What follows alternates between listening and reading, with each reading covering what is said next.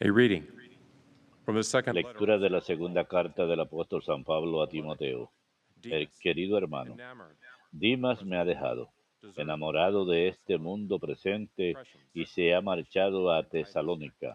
Crescente se ha ido a Galacia, Tito a Dalmacia. Solo Lucas está conmigo.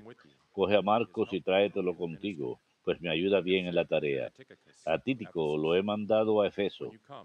El abrigo que me dejé en Troas, en casa de Carpo, trátelo, tráetelo al venir y los libros también, sobre todo los de pergamino. Alejandro el metalúrgico se ha portado muy mal conmigo. El Señor le pagará lo que ha hecho. Ten cuidado con él también tú, porque se opuso violentamente a mis palabras. La primera vez que me defendí, todos me abandonaron y nadie me asistió. Que Dios los perdone.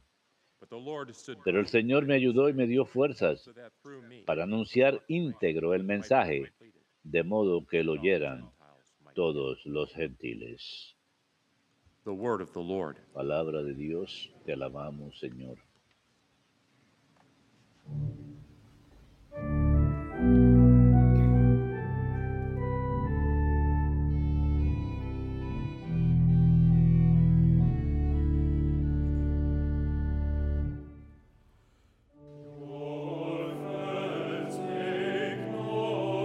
Fieles, Señor, proclamen la gloria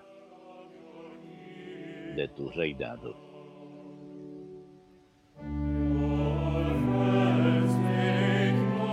Que tus fieles, Señor, proclamen la gloria de tu reinado. Que todas tus criaturas te den gracias, Señor. Que te bendigan tus fieles. Que proclamen la gloria de tu reinado. Que hablen de tus hazañas. Que tus fieles, Señor, proclamen la gloria reinado.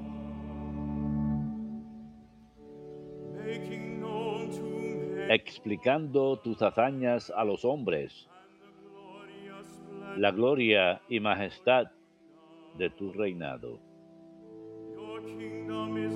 Tu reinado es un reinado perpetuo.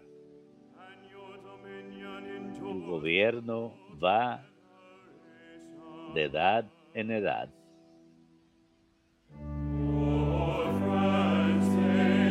Que tus fieles, Señor,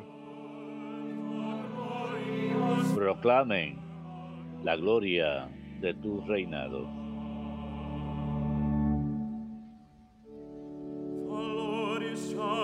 El Señor es justo en todos sus caminos. Es bondadoso en todas sus acciones.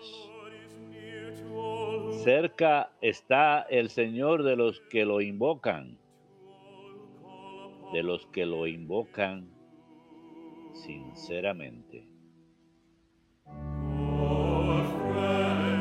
Que tus fieles, Señor,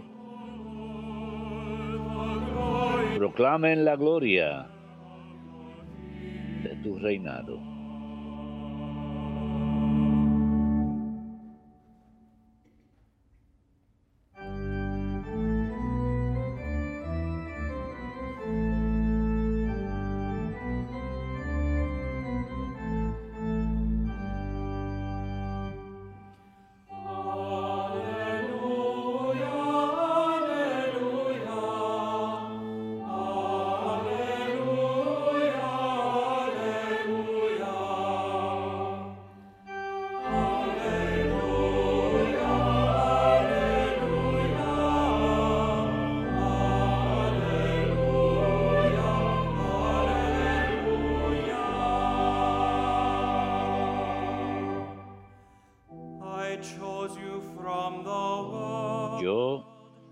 He elegido del mundo para que vayan y den fruto y su fruto perdure, dice el Señor.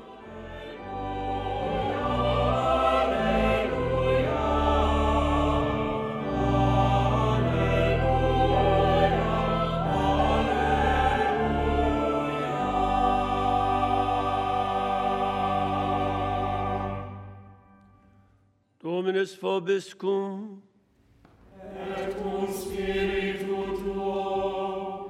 Lectio Sancti Evangelii secundum Lucam. Gloria tibi, Domine. En aquel tiempo designó el Señor otros setenta y dos y los mandó por delante de dos en dos a todos los pueblos y lugares a donde pensaba ir él. Y les decía, la mies es abundante y los obreros pocos. Rueguen pues al dueño de la mies que mande obreros a su mies. Pónganse en camino. Miren, que los mando como corderos en medio de lobos.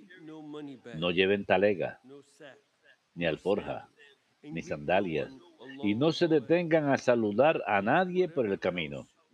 Cuando entren en una casa, digan primero, paz a esta casa. Y si allí hay gente de paz, descansará sobre ellos su paz. Si no, volverá a ustedes.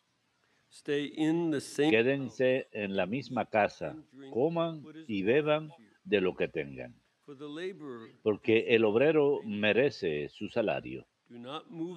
No anden cambiando de casa.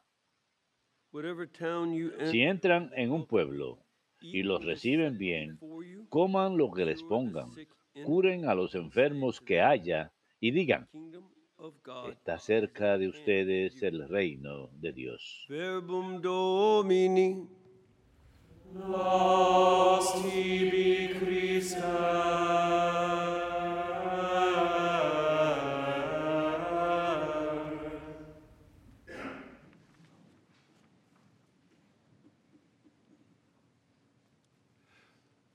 Today, El día de hoy es la fiesta de San Lucas eh, Evangelista. Podemos ver aquí en la segunda carta a Timoteo, probablemente escrita en los años 60, St. Luke is still one que. San Lucas sigue siendo uno de los compañeros de San Pablo. Y también se le menciona en la carta a Filemón, 24, and in la primera, chapter 4, versículo verse 24, 14, y en Colosenses, en particular en Colosenses, se le llama nuestro amado médico. Petros this Y esto nos da algo de idea. Vemos que San Lucas acompaña a San Pablo en estas cartas a los colosenses y a Filemón, 59 que, son, que fueron escritas eh, alrededor del 60s, año with Paul for a 59 y los años And we 60. see Acompaña a San Pablo durante cierto tiempo y vemos algo más. Por supuesto, sabemos que el Evangelio según San Lucas se le atribuye a él, escrito por él, al igual que los Hechos de los Apóstoles, el mismo autor. Y vemos un número de cosas. Podemos Uh, entender un poco acerca de San Lucas. Él no escribió una autobiografía, sino que le vemos como parte de las cosas que están sucediendo en la historia. Por ejemplo, cuando San Pablo tiene un sueño en Troas, En aquel entonces. Era una ciudad cerca a la Troya de la antigüedad. Tenemos las ruinas de Troya y Troas Juelado, lo que hoy es en día es Turquía. Tuvo un sueño de ir a, a Europa. Había estado predicando por toda Asia Menor, in y en Siria, pero ahora le piden que vaya a Europa. Y ahí vemos en los Hechos de los Apóstoles, entonces navegamos de. Troas a Neápolis, y entonces vamos de Neápolis a Filipia. Esa es una de las indicaciones de que San Lucas estaba viajando con San Pablo. Vemos pues que eso 51. sucede en el año So from 51. 51 Así que del año here, 51 Paul's death, hasta la muerte de San Pablo, San Lucas es su 15 compañero de viaje. so. Son como unos 14, 15 años 15 más o menos, 14, 15 And años. Y lo que es curioso es que después que San Pablo se va de "Then they Filipia, él dice que fueron a Tesalónica, lo cual significa que San Lucas no fue. Uh, doing the ongoing Se quedó. En communities. Estaba realizando la evangelización en una de las comunidades preferidas de San Pablo. Como pueden ver, San Pablo tiene un gran amor por los filipenses. Cuando uno lee la carta a los filipenses, y luego procede a Atenas y Corinto y Efesio, 58 he makes y en el año this journey 58 to go back ah, viaja para regresar a visitar. Corinto y Uh, Efeso. um, Perdón, Corinto y, Filipia. Y cuando llega a Filipia, Apostles said, "Then los Hechos de los Apóstoles sail." dice, entonces nosotros 58, navegamos. a Así que el año years in 58, unos cuantos.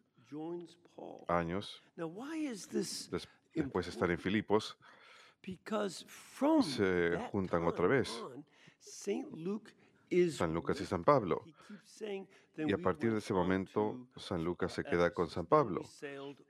Porque él escribe, fuimos a Efesos, luego fuimos a esta ciudad de Atenos, luego fuimos a Jerusalén. Así que él está acompañando a San Pablo. Por qué es importante? Es la manera en que San Lucas in so much of the Acts of the Apostles. sabría gran parte de lo que ocurrió en los hechos de los apóstoles, porque él estuvo presente. Era parte de la comunidad que viajaba con Pablo. Especialmente of the cuando uno lee los hechos de los apóstoles, se vuelve algo tedioso en los últimos capítulos tratar de leerlo en griego, porque utiliza muchos términos técnicos acerca de barcos, diferentes partes de los barcos, las cuerdas.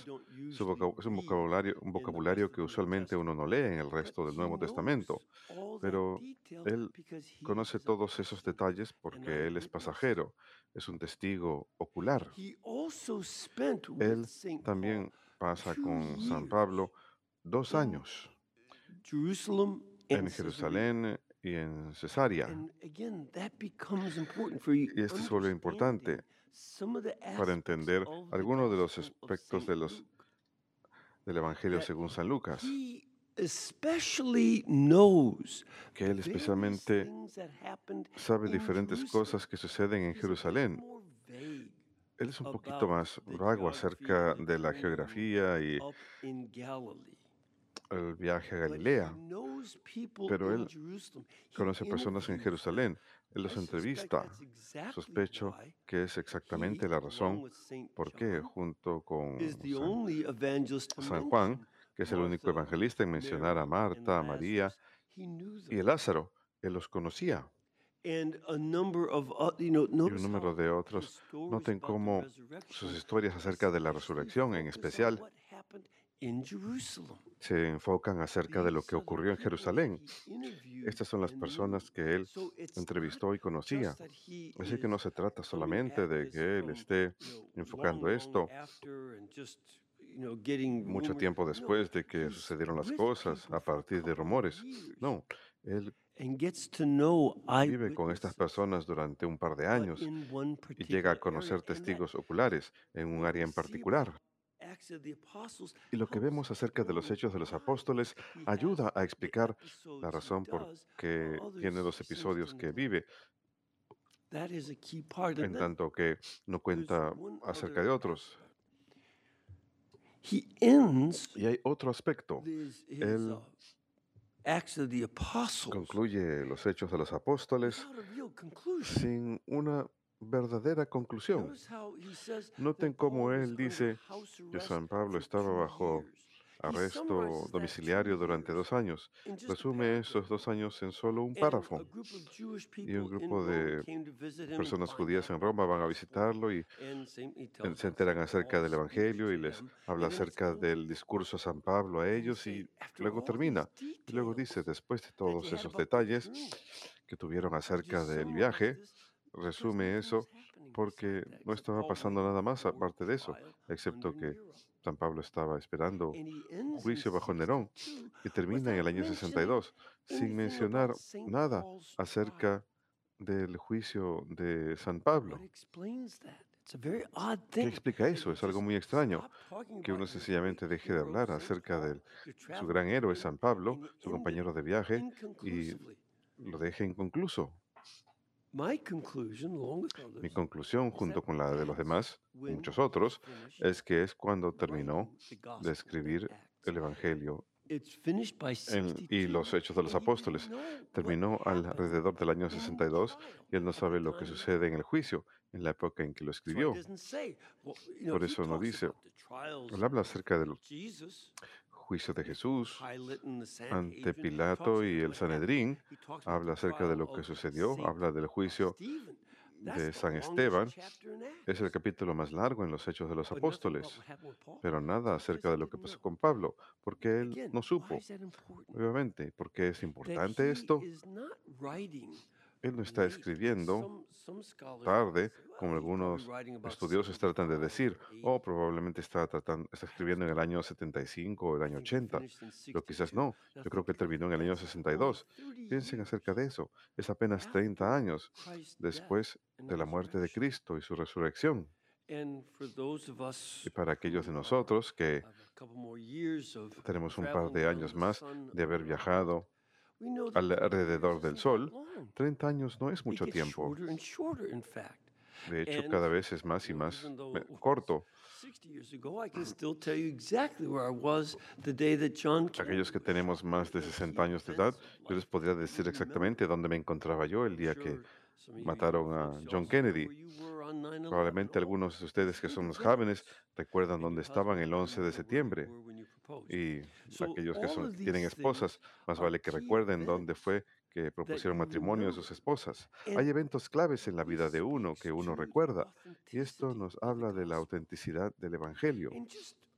Y nada más, un par de to puntos para pensar que St. Paul says in San Pablo dice 4, verse en 14, Colosenses 4, versículo that Saint 14, Luke is our beloved physician, as que San Lucas es nuestro amado médico, como ya mencioné. Otros, otras indicaciones de que esto es verdad, That he's the patron saint de que Él es el santo patrón de los doctores a propósito. Primero, recuerden cuando el Señor dice, es más fácil que un, que un camello pase por el ojo de una aguja que un rico entre al cielo. ¿Recuerdan eso? Cuando San Mateo y San Marcos lo escriben, utilizan la palabra para aguja de coser. Greek. El Evangelio según San Lucas usan la palabra para aguja quirúrgica, que es una palabra diferente en griego. Y segundo, cuando San Marcos uh, escribe que la 12 mujer que sufre de hemorragias durante made 12 it años va a doctores y únicamente empeoró. San Lucas, mostrando un poco de cortesía profesional, dice, uh, fue a los doctores, pero no pudieron hacer nada por ella. Hay un par de indicios menores como esos. uh, Y esto también saca a relucir algo Paul importante. San Pablo entendía a. Lucas como su médico amado. Y a pesar de que los dos estuvieron involucrados en eh, haber presenciado los milagros y sanaciones de Cristo, incluso la resurrección de entre los muertos, San Lucas es un entusiasta del poder del Espíritu Santo y su poder de sanación. Por eso escribe. Tan a menudo acerca de ello en los Hechos de los Apóstoles, incluso was diciéndonos uh, cómo our uh, cuando uh, las, uh, vestimentas que habían tocado los apóstoles daban sanación. Esto nos eh, da una base para las reliquias de primera clase, de segunda clase, perdón. Uh, Él es el médico, es un uh, médico efectivamente. Él y San Pablo van a buscar medicina para curar su enfermedad de los ojos cuando estaban de viaje. Muestran esa combinación de que no solamente se trata de esperar que suceda un milagro, Él es un doctor de Dios. Y San Lucas es muy importantemente el santo patrón de los doctores. They need our prayer because they Ellos necesitan nuestras oraciones porque trabajan con Dios en el cuerpo y la medicina que tienen.